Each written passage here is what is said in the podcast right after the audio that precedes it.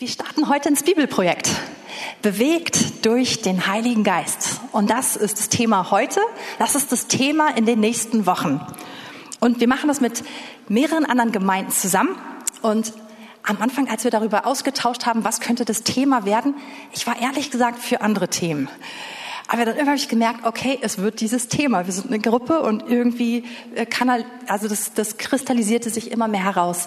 Und ich dachte, oh, ist eigentlich schon echt häufig bei uns das Thema im Gottesdienst. Aber jetzt in der Vorbereitung merke ich so eine Freude.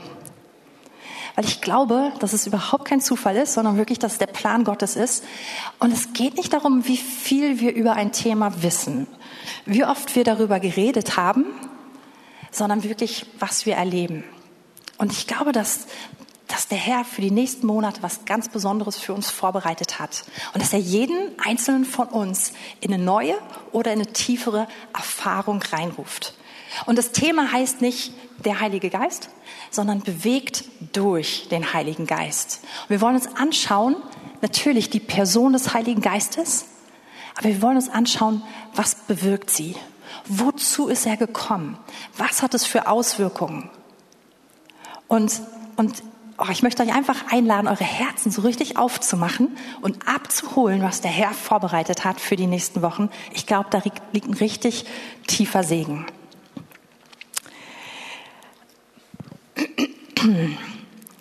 Ja, ich möchte als Einleitung und mit uns eine kurz, also kurz eine Geschichte anschauen. Das wird nicht das Hauptthema aus dem zweiten Samuel.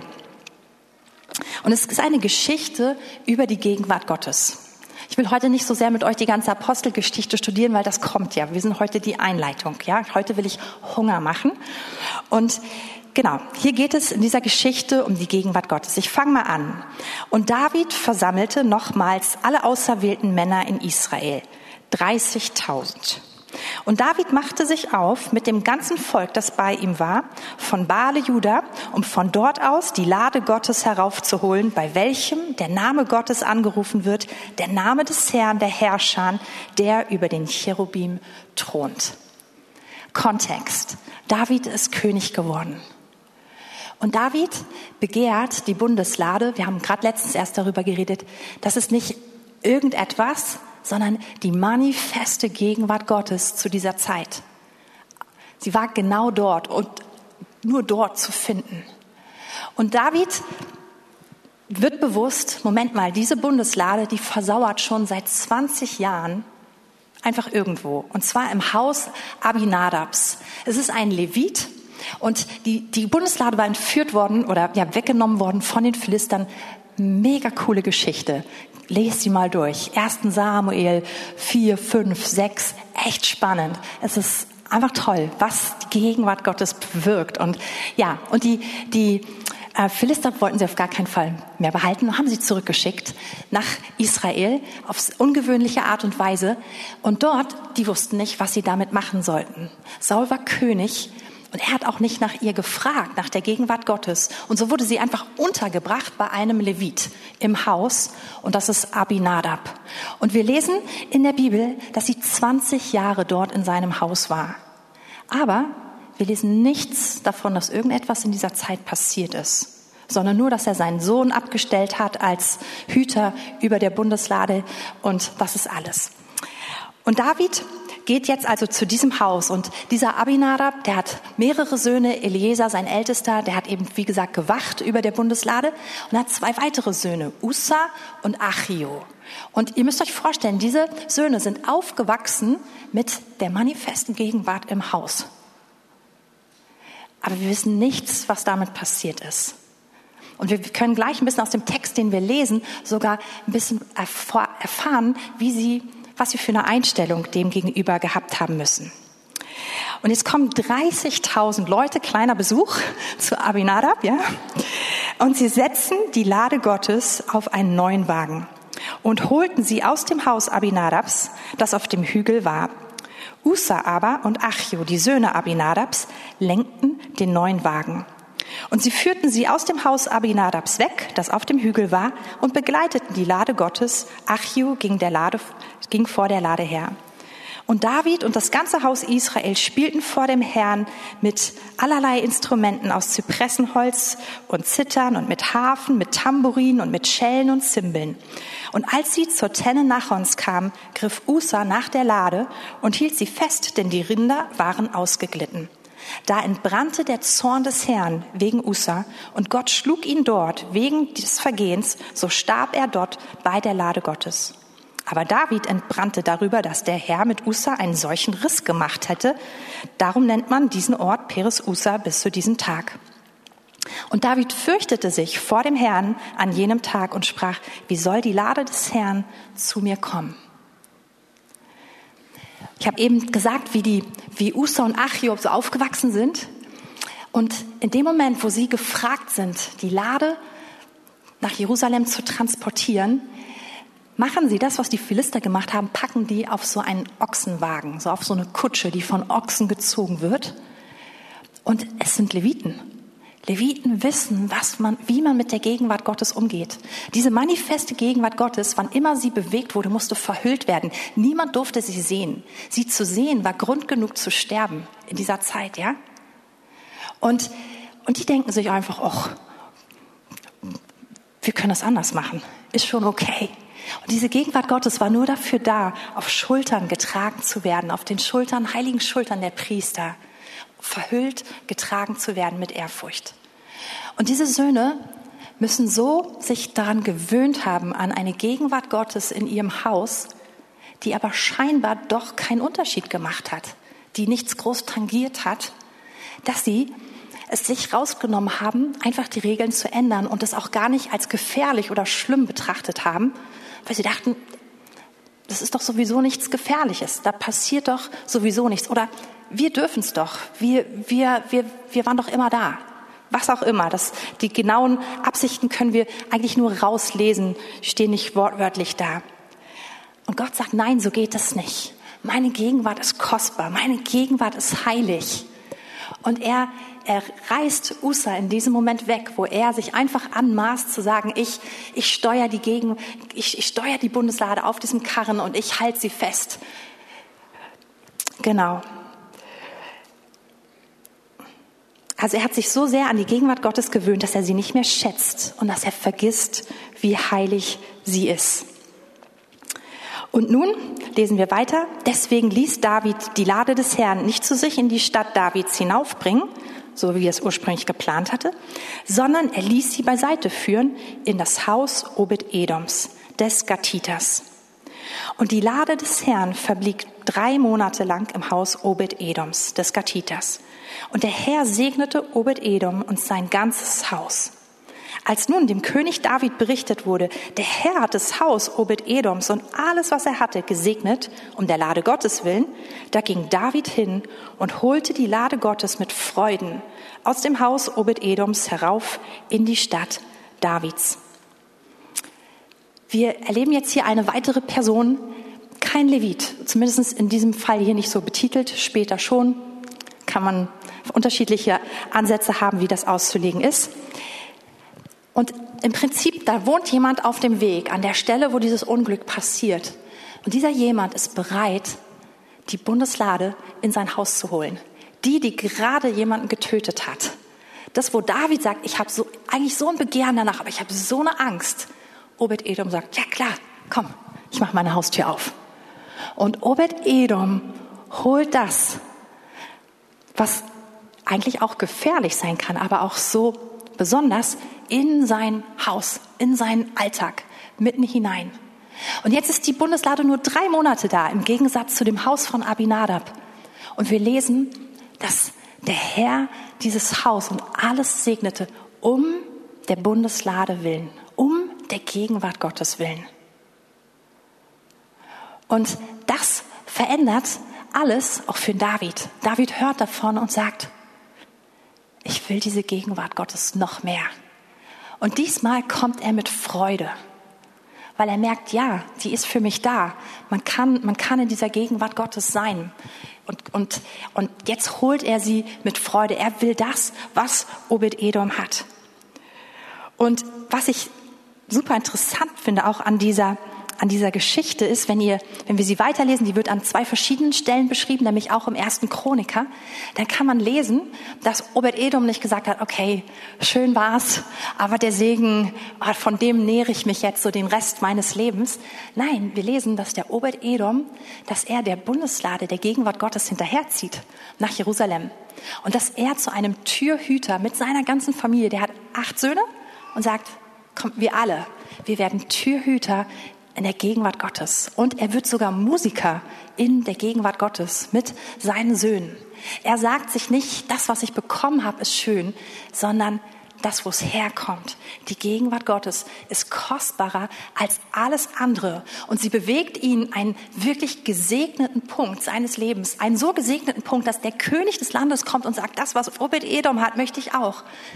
Und diesen Punkt verlässt er und geht dem hinterher, was er gefunden hat, diesen Schatz, den er gefunden hat, nämlich die Gegenwart Gottes. Und das bewegt mich. Diese Gegenwart Gottes ist der kostbarste Schatz, den es gibt.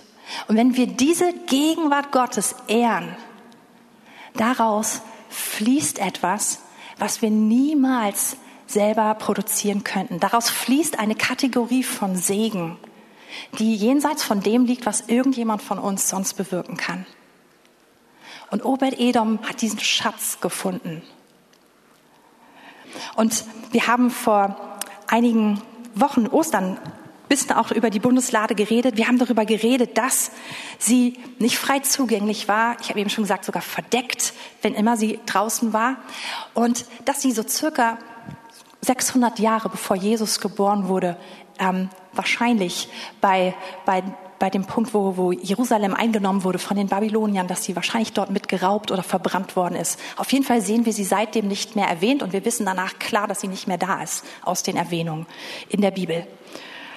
Und viele, viele, viele Jahrhundert Jahre später kommt Jesus auf die Erde. Jesus, Sohn Gottes, Gott selbst.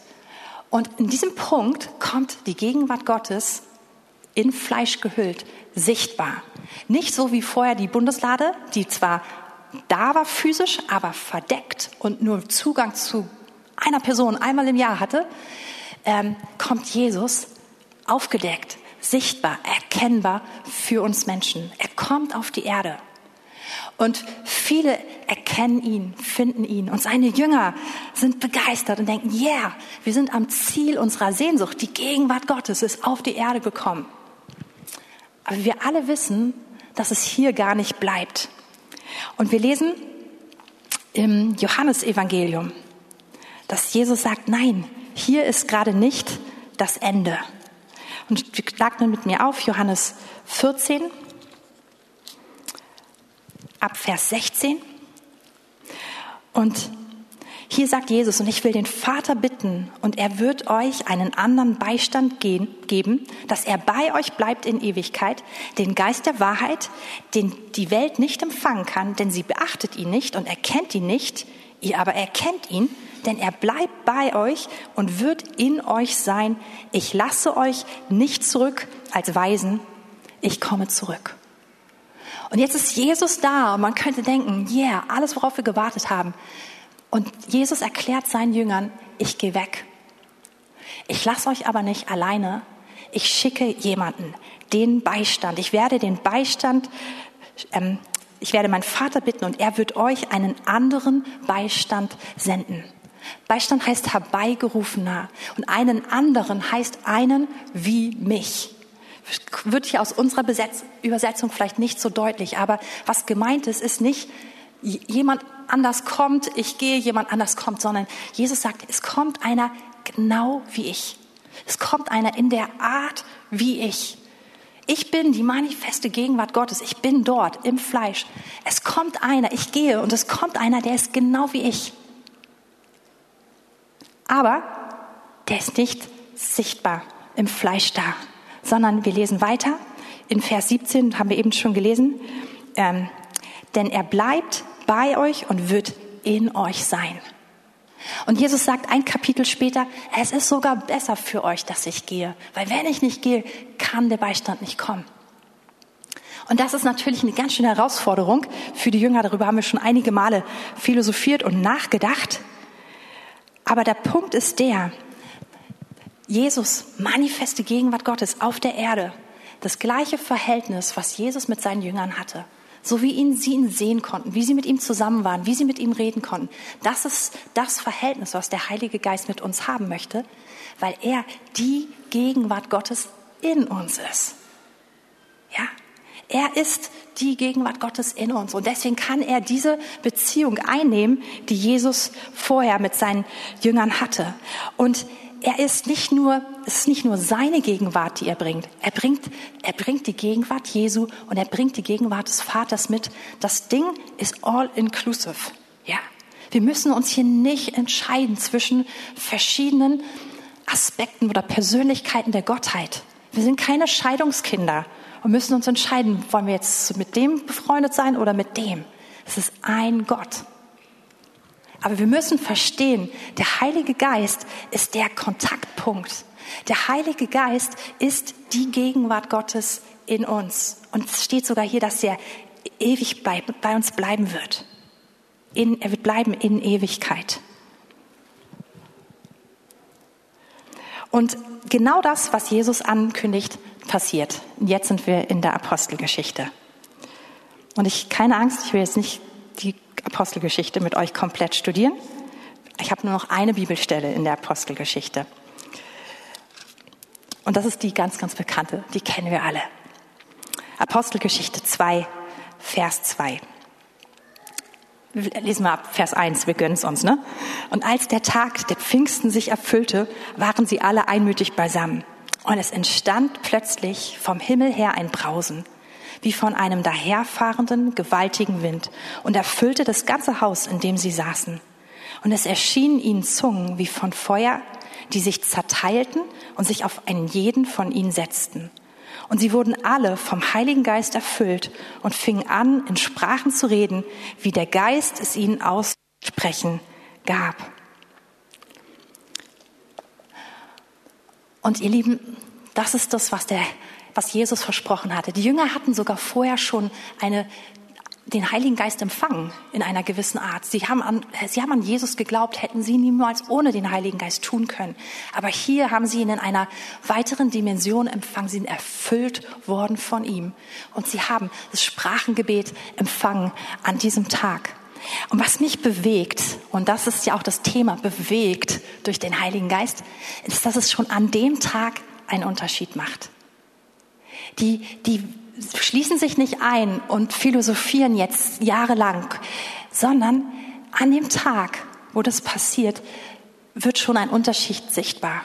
3000 Leute wollen das haben, was die Jünger haben und kommen zum Glauben.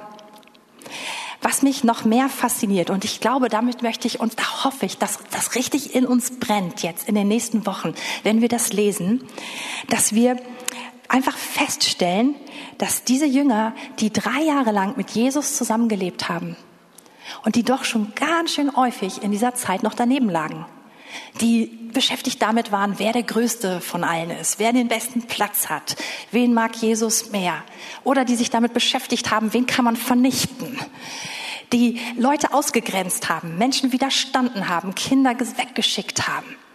Und wahrscheinlich für alle noch das Allerschlimmste, die Jesus alle verlassen haben, als er gestorben ist. Genau diese gleichen Personen in meiner Bibel vom Johannesevangelium, Apostelgeschichte, ich muss eine Seite umblättern oder dann vielleicht noch eine zweite und eine dritte und ich sehe veränderte Menschen. Ich sehe Menschen, die auf einmal das können, was sie niemals vorher konnten. Ich sehe Jünger, die, die wirklich zu Jesus stehen, die mutig sind, die ihn gern bezeugen. Wir sehen die Apostel, wie sie zusammen eingesperrt werden, sogar geschlagen werden und trotzdem sagen, sorry, wir können eurer, eurer Vorgabe nicht gehorchen. Wir müssen von dem reden, was wir erlebt haben. Wir sehen Menschen, die wirklich was bewegen, die Gemeinde bauen, aber wir sehen auch eine persönliche Transformation in den Einzelnen, die nicht so richtig erklärbar, nicht nachvollziehbar ist, zumindest nicht mit menschlichen Mitteln. Und wenn wir mal davon weggucken, dann sehen wir, wie sich eine Gemeinschaft etabliert oder entwickelt, die auf einmal in einer Weise lebt, die wir auch vorher nicht so gesehen haben. Die, die sind wirklich ein Herz und eine Seele. Die teilen wirklich ihren Besitz miteinander. Die gehen mit Leuten, die außerhalb ihrer Gemeinschaft sind, so um, dass wir das noch heute in Geschichtsbüchern finden, dass die Leute damit, dass sie das nicht verstanden haben. Warum nehmen die Kinder auf, die andere Leute aufsetzen? Warum kümmern die sich um andere, die, die ausgestoßen sind aus der Gesellschaft und die für alle anderen wertlos sind? Überhaupt dieses Mindset, dass sie sich mit Leuten, dass sie mit Leuten zusammenkommen, die nach ihrer Tradition und Prägung unrein und unheilig sind, dass sie die Berührung mit solchen Personen gar nicht mehr meiden, dass sie dann noch zu den Heiden hingehen. Ihr Lieben, das sind, das sind gigantische Veränderungen, die innerhalb von so kurzer Zeit stattfinden. Die sind nicht wirklich erklärbar, es sei denn, wir verstehen diesen Schatz, den die Jünger gefunden haben und den sie angefangen haben zu ehren, weil es das war, was sie hatten. Sie hatten nichts anderes. Und das bewegt mich wirklich und ich hoffe, dass es uns total bewegt. Das ist eben nämlich kein Zufall gewesen, sondern diese andauernde Gegenwart Gottes durch den Heiligen Geist in ihnen. Und das hat wirklich den Unterschied gemacht. Ich bin mein ganzes Leben lang so richtig christlich aufgewachsen. Also so buchstäblich, ja? Vom ersten Tag, glaube ich, an in, naja, vielleicht fünften Tag oder so. In der Gemeinde. Ähm, wirklich viel, wirklich gerne, ich habe so viel mitgekriegt und ich wusste immer, es gibt Gott und ich liebe ihn und ich will ihm dienen. All das war mir klar. Aber ich muss sagen, in meiner Kindheit gab es immer wieder punktuelle Momente, wo ich die Gegenwart Gottes erlebt habe, aber mal ja, mal nein, häufig auch in größeren Abständen.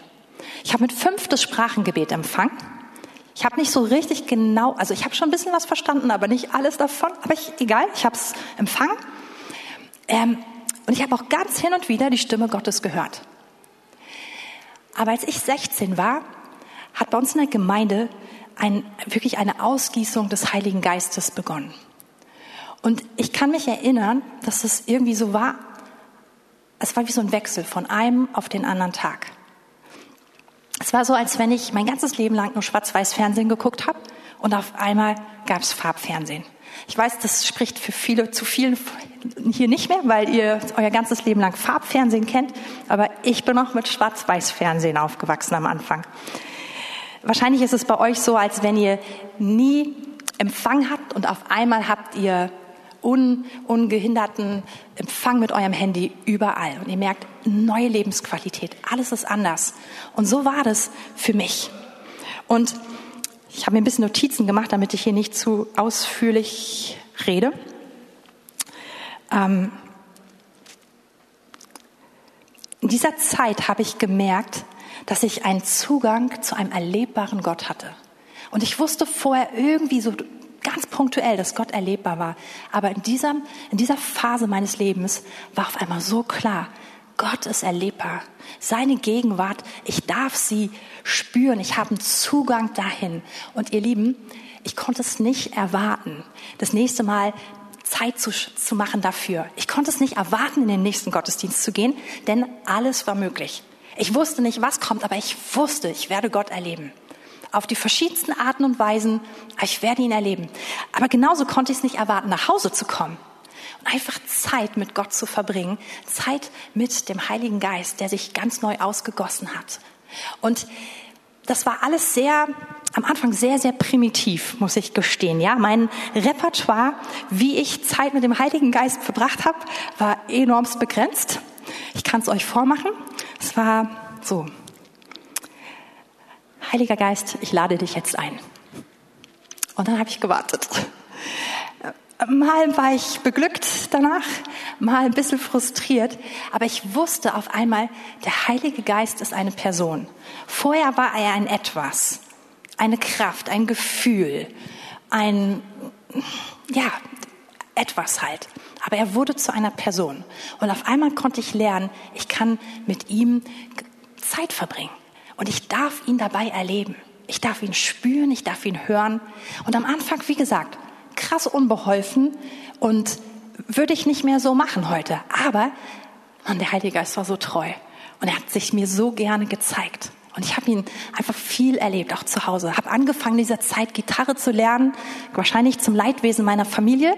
Ich habe nicht mal ein eigenes Zimmer gehabt. Ich habe im Durchgangszimmer gewohnt und habe meine Klampfe malträtiert mit meinen fünf Akkorden, die ich konnte und habe angefangen, Gott anzubeten. Und das hat diese Beziehung zu meinem neuen Freund, zu dieser Gegenwart Gottes, die ich gefunden habe, bewirkt. Ich wollte einfach Gott anbeten. Ich wollte, wollte Jesus groß machen, wollte den Vater ehren. Und das war, das war wirklich herrlich, was in dieser Zeit gestartet ist. Was noch interessant war, war, dass in dieser Zeit, dass Gott so angefangen hat, tief in meinem Herzen zu wirken. Er hat mich so getröstet, da wo ich es nötig hatte. Und diese Phase ging ich über eine längere Zeit mit so ein paar Unterbrechungen, auch in unserem Gemeindewesen. Und wir haben über Jahre immer wieder diese Zeit gemacht. Und ich war in dieser Zeit oder zwischendurch so depressiv und und der Herr hat mich getröstet. Der Heilige Geist hat mir das Herz meines Vaters offenbart, was Freude an mir hat, mir, mir Wert zugesprochen. Ich habe ein anderes Selbstwert ja, Empfinden gehabt, in, einfach in, diesen, in dieser Zeit. Es hat sich massiv verändert und Freude habe ich erlebt. Und was mich einfach, was, was sofort messbar war, meine Umgebung hat es gemerkt. Am allermeisten meine Schulkameraden, die haben wirklich viele der Reihe nach gefragt, was ist hier los? Du veränderst dich gerade so, du bist so anders. Ich, ich finde es attraktiv. Was, was geht da ab? Und ich konnte ihnen erzählen von dem, was Gott in meinem Leben tut. Und ja, und einfach von diesem Schatz, den ich gefunden habe, nämlich der Gegenwart Gottes durch seinen Heiligen Geist, der mein persönlicher Beistand, mein Freund ist. Und viele Christen, deswegen habe ich die Einleitung gebracht, leben eigentlich ähnlich wie Usa. Sie haben das, wovon ich gerade rede. Und es ist irgendwie da, in ihrem Haus, in ihrer Gegend, in ihrer Nähe. Aber sie erleben es dann irgendwie doch nicht. Sie ehren das, was da ist, nicht. Sie vergessen es. Merken, ach, eigentlich macht es keinen Unterschied, ob der Heilige Geist da ist oder nicht. Es macht gar keinen Unterschied. Es verändert den Alltag nicht. Und desto mehr man merkt, es macht keinen Unterschied, desto mehr fängt man an, sich davon zu entfernen und nicht über ihn nachzudenken. Und daraus wird so eine Gleichgültigkeit. Es ist nichts Bösartiges. Es ist keine bewusste, aktive Feindschaft. Aber es ist dieses, macht ja keinen Unterschied. Mit, ohne ist das Gleiche, ne? Und daraus wird immer mehr eine Missachtung der Gegenwart des Heiligen Geistes. Und, und es ist nicht so, dass irgendjemand sagen würde, der ist nicht da. Theoretisch würden wir alle sagen, ja klar, er ist da. Das wissen wir. Wir können, wir können von Apostelgeschichte 2 vorlesen. Aber die Frage ist, leben wir so, dass uns bewusst ist, er ist diesen Moment in uns. Er ist hier. Und zwar wirklich die volle Gegenwart Gottes. Das, wonach früher alle gesucht haben. Früher sind dafür die Leute zum Tempel gerannt. Dann sind sie zu Jesus gerannt. Ist uns bewusst, das ist in uns und leben wir in diesem Bewusstsein, bewegen wir uns in diesem Bewusstsein, denken wir, gehen wir durch unseren Alltag in diesem Bewusstsein. Obwohl ich diesen Schatz gefunden habe, habe ich ihn doch immer und immer wieder in meinem Leben losgelassen und ihn mehr so ein Dasein ähm, habe führen lassen, so wie im Haus von Usa. Nicht eben nie bewusst, sondern einfach irgendwie die, die Hektik des Alltags, alles Mögliche zieht einen einfach davon weg. Und für mich war das so 2009. Da war so ein besonderer Tag. Ich glaube, es war der 15. September 2009. Es war nämlich der 100. Jahrestag der Berliner Erklärung. Und 100 Jahre zuvor, also 1909, hatten geistliche, führende geistliche Vertreter von verschiedenen Kirchen aus Deutschland waren in Berlin zusammengekommen, um schriftlich darzulegen, dass sie den Heiligen Geist offiziell ausladen aus ihrer Kirche. Und dass die Bewegung, die Pfingstbewegung, die gerade gestartet hatte auf der Welt, dass es eine Bewegung von unten, also von der Hölle ist, nicht von oben. Um sich ganz bewusst davon zu distanzieren.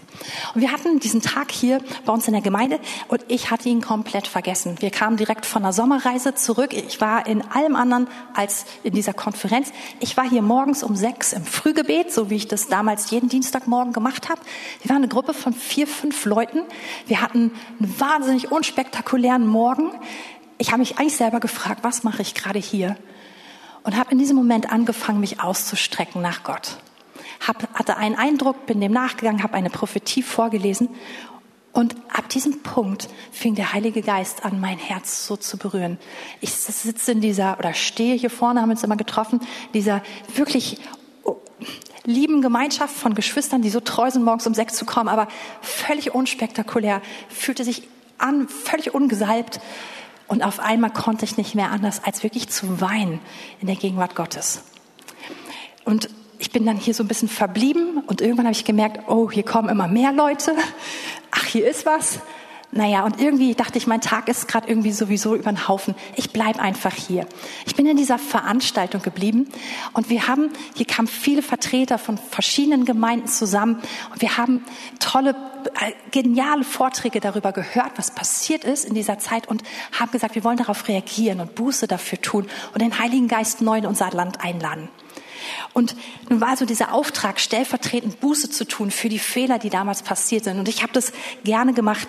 Aber was viel, viel stärker an diesem Tag war, war dieser Zerbruch darüber, dass ich, dass, dass mir bewusst wurde, wie sehr ich den Heiligen Geist missachtet hatte.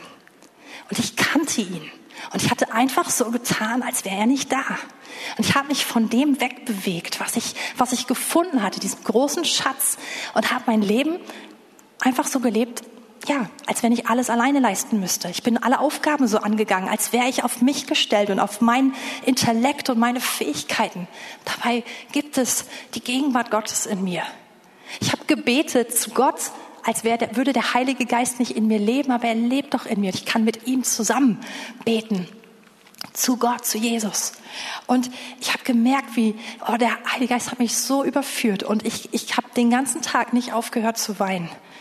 Und gar nicht, weil, weil er mich so gedemütigt hat, sondern weil es mir auf einmal so leid getan hat und ich gemerkt habe, wie sehr ich den Heiligen Geist verletzt habe. Und in dem Moment, wo ich angefangen habe, ihr Lieben, war er schon da. Der Heilige Geist ist echt sensibel. Und er ist die Gegenwart Gottes in uns. Und wir müssen sie ehren, um sie zu entfachen und zu erleben und ihr Raum zu geben. Und wenn wir sie nicht ehren, er zieht sich zurück. Nicht, dass er nicht mehr da ist, aber er poltert nicht rein. Er, er zieht uns nicht hinter sich her. Und in dem Moment, wo ich nur angefangen habe zu merken, oh, ich habe ihn vergessen, ich habe ihn nicht genügend beachtet, ist er sofort so spürbar da gewesen. Er schmollt nicht, keine Sekunde. Der Heilige Geist begehrt uns nämlich viel, viel mehr als wir ihn. Er ist der Geist der Gemeinschaft, lesen wir im 2. Korinther 13, Vers 13. Er liebt Gemeinschaft und er liebt Gemeinschaft mit dir. Und egal wie viel du mit ihm davon hast, er wird dich immer mehr lieben als du ihn. Das heißt, wenn du anfängst, dich nur ein bisschen ihm gegenüber zu öffnen, oh, wird er das lieben. Du kannst ihn nicht festhalten. Er, er kommt. Er offenbart sich. Er zeigt sich. Und das hat er an diesem Tag gemacht. Und er hat es ein bisschen gemacht. Und ich habe noch mehr gemerkt, oh, das habe ich die ganze Zeit verpasst. Oh nein. Und er kam noch mehr. Und es war wie so ein, wie so ein Heiliger Geistkreis. ja? Genau. Und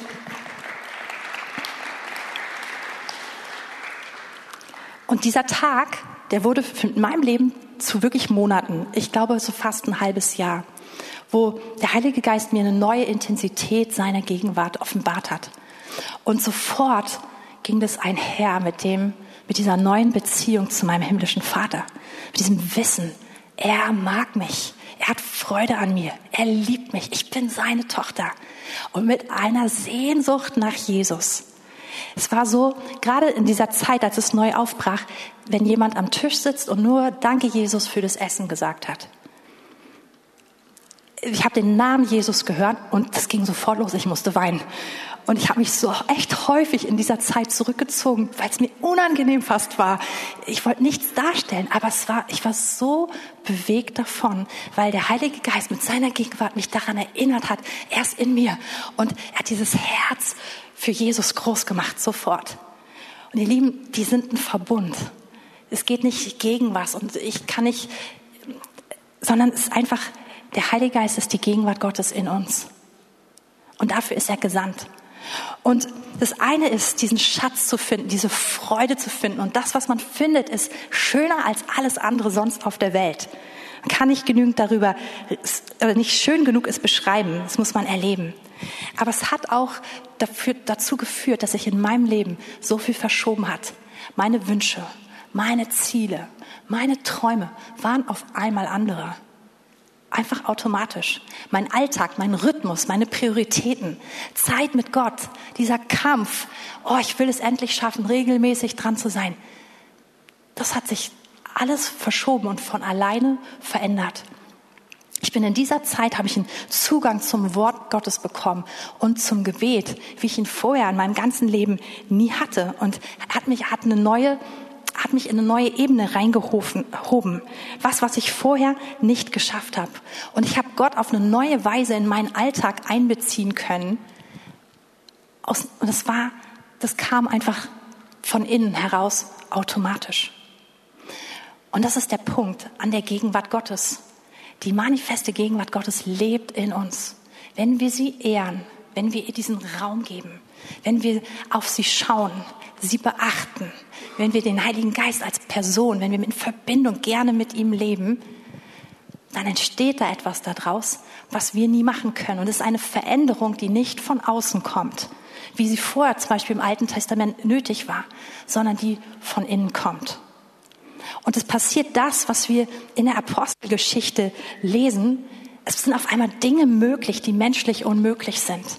Es sind Dinge für dich persönlich möglich, die deiner Persönlichkeit überhaupt nicht entsprechen, die jenseits von dem liegen, was du sonst kannst. Und das ist der Segen, der kommt mit dem größten Schatz. Und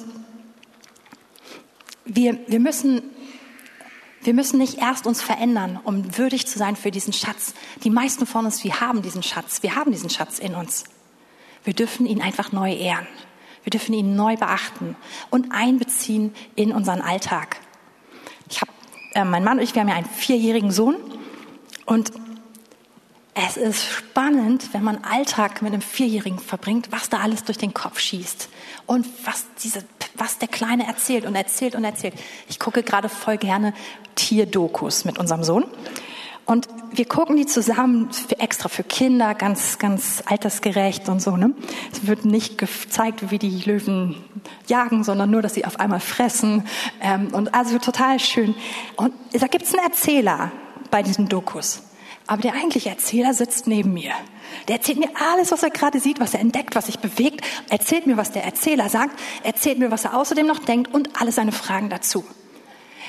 Und ihr Lieben, das ist das er weiß, ich bin, ich bin sein Beistand. Ich bin gerade bei ihm. Und er macht einfach das ganz natürlich, wozu wir gerufen sind. Ich will uns gar nicht zu irgendwelchen extra Leistungen gerade heute Morgen motivieren, sondern zu dem, dass wir das ehren, was wir haben. Und dass wir, dass wir uns natürlich Zeit dafür nehmen, einfach persönlich diese Verbindung zum Heiligen Geist zu aktivieren und zu genießen, diese Beziehung. Aber auch und vor allem sie im Alltag zu genießen und zu erleben. In jeder Alltagsaufgabe zu wissen, Mann, ich bin hier nicht auf mich gestellt, sondern hier gibt es jemanden in mir. Wie oft kommst du an dieses Ende von dir selbst? Ich in jeder Woche hunderte Male. Und zu merken, ja, das ist nicht jedes Mal ein, ein furchtbarer Punkt, sondern ist kein Problem. Ich habe doch da etwas anderes in mir. Und ich glaube, dass das das ist, was wir in den nächsten Wochen erleben dürfen, wenn wir die Apostelgeschichte studieren. Und ich möchte dich ermutigen, sie so zu studieren und zu schauen, dass dieser Schatz, der in dieser Person Gottes liegt, im Heiligen Geist, der zu uns gesandt ist, wie darf ich diesen Schatz mehr genießen, aktivieren, aber was bewirkt er? Und wenn wir merken, wir haben diese Wirkung gar nicht in unserem Leben, dann dürfen wir ehrlich sein und sagen, Heiliger Geist, führe mich dahin zurück, dass ich es wirklich erlebe. Weil er tut es. Er tut es. Und ich merke, wie ich mich ausstrecke nach mehr davon. Ich will, ich, ich habe ein gewisses Niveau, aber ich will, will viel, viel tiefer, viel, viel weiter. Und es ist so schön, diese Sehnsucht auch nach dem Heiligen Geist zu haben und zu spüren, er hat sie nach mir. Ich bin fertig. Ihr dürft nach vorne kommen.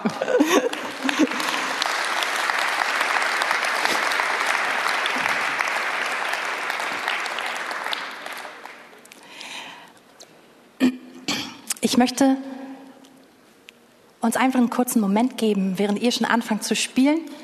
Würde mich freuen, wenn ihr gleich ein bisschen instrumental spielt, ähm, dass wir uns dessen nochmal jetzt einfach, dass wir es genießen. Nicht mit einem schlechten Gewissen. Vielleicht merkst du, oh, ich bin wirklich auch von was weggelaufen. Oder ich habe das in der Weise noch nie so richtig zelebriert und erlebt. Ich will null schlechtes Gewissen machen, sondern einfach erstmal uns, wir dürfen es einfach genießen. Wenn du Jesus eingeladen hast und wenn du den Heiligen Geist in dein Leben eingeladen hast, dann lebt er in dir. Und lass uns doch kurz die Augen schließen und uns gerade einfach diesen Moment bewusst machen, dass er ist die Gegenwart Gottes in uns. Er ist Gott selbst. Er hat keinen Körper, aber er liebt unseren Körper und ist in uns. Und Heiliger Geist, ich möchte dir danken dafür, dass du dieser andere bist, dass du genauso bist wie Jesus, dass du in uns lebst, in alle Ewigkeit, dass du uns niemals verlässt, dass du sogar untrennbar bist von uns, dass keine Situation nichts uns jemals trennen könnte. Und ich danke dir, dass du real hier bist heute Morgen. Ich danke dir, dass wir uns deiner Nähe bewusst werden dürfen dass wir sie so immer wieder entfachen dürfen in uns. Ich danke dir für diesen Zugang, für diesen dauerhaften Zugang, für mehr als das, für diese Verbindung, die du geschaffen hast. Und wir genießen dich. Wir ehren dich in diesem Moment.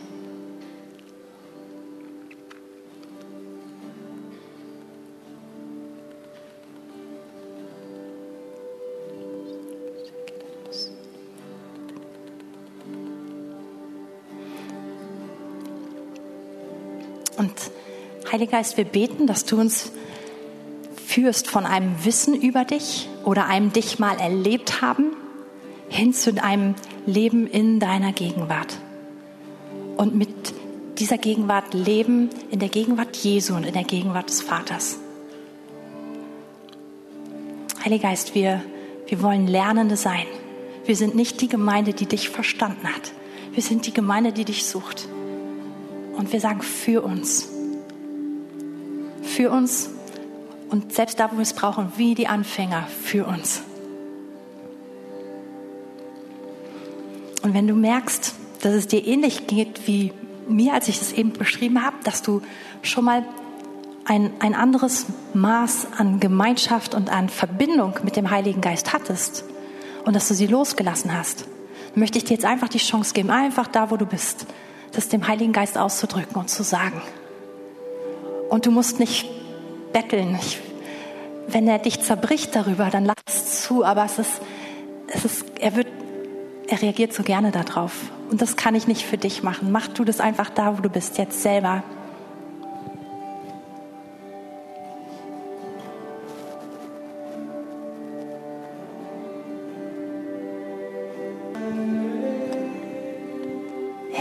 Das tun wir. Wir suchen dich. Und wir danken dir, dass du uns viel, viel mehr suchst. Dass du uns findest. Und ich möchte eine Sache nicht verpassen. Die Zeit ist fortgeschritten. Es tut mir leid. Aber ich möchte eine Sache nicht verpassen. Wir werden jetzt so viel über das Wirken des Heiligen Geistes, über ihn als Person reden, über die Freundschaft mit ihm. Aber wir haben eben gelesen in Apostelgeschichte 2, wie er sich ausgegossen hat und wie die Jünger erfüllt wurden von ihm und in Sprachen geredet haben. Und ich will einfach nicht voraussetzen, dass jeder, der hier sitzt, dass er das praktiziert und erlebt. Und wenn du heute Morgen hier bist und merkst, eigentlich kann ich das gar nicht. Vielleicht habe ich das irgendwann mal gemacht, das ist so eingestaubt, ich fühle mich unwohl damit, ich weiß nicht, wie es geht. Oder du hast es noch nie empfangen. Vielleicht hast du auch gedacht, es ist nur für einige und irgendwie hast du nicht das Zeug, was es braucht. Dann möchte ich dich einfach jetzt dir die Möglichkeit geben, damit reinzugehen. Ich möchte zwei Verse hier noch vorlesen aus dem 1. Korinther 14. Denn wer in Sprachen redet, der redet nicht für Menschen, sondern für Gott. Denn niemand versteht es, sondern er redet Geheimnisse im Geist. Das heißt, wenn du den Heiligen Geist einlädst, er dich erfüllt, dann darf er durch dich anfangen zu beten. Ich habe eben gesagt, der Heilige Geist hat keinen Körper, er ist keine extra Person und er hat auch keine extra Organe mit in deinem Körper, sondern wir geben unseren Körper ihm zur Verfügung. Das heißt, wenn du darauf wartest, dass irgendetwas von außen kommt und auf einmal deine Zunge bewegt und du nicht redest und doch redest, dann wirst du lange warten. Du darfst ihn heute einladen und dann darfst du ihm deine Stimme geben und einfach deinen Mund aufmachen und darauf vertrauen, dass während du lossprichst und du redest Worte, die du selber nicht verstehst, dass er anfängt, durch dich zu beten. Und das Entscheidende sind nicht die einzelnen Laute, sondern dass er aus deinem Inneren anfängt zu beten und dass er diese Beziehung damit stärkt.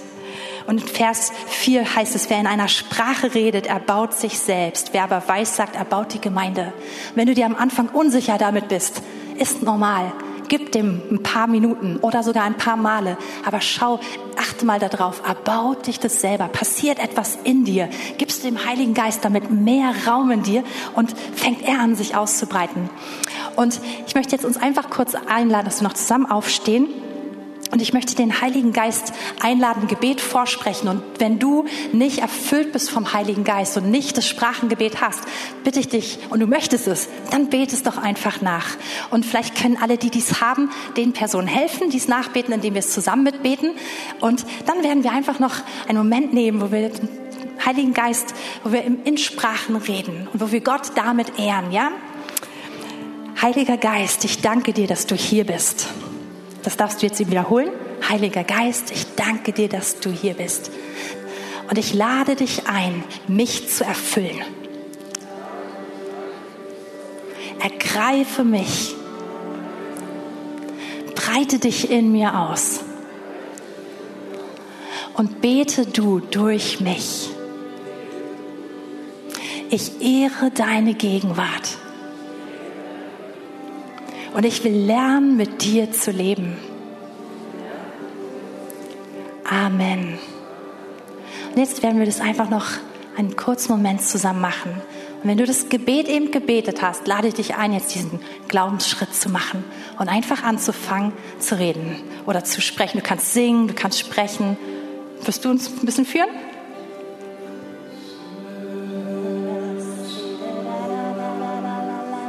So. Ja, Heiliger Geist, breite dich aus in uns, mehr und mehr, über diesen Moment hinaus. Wir ehren dich, wir genießen dich. Wir danken dir, dass du uns genießt. Und wir beten, dass du uns mehr und mehr und mehr entzündest.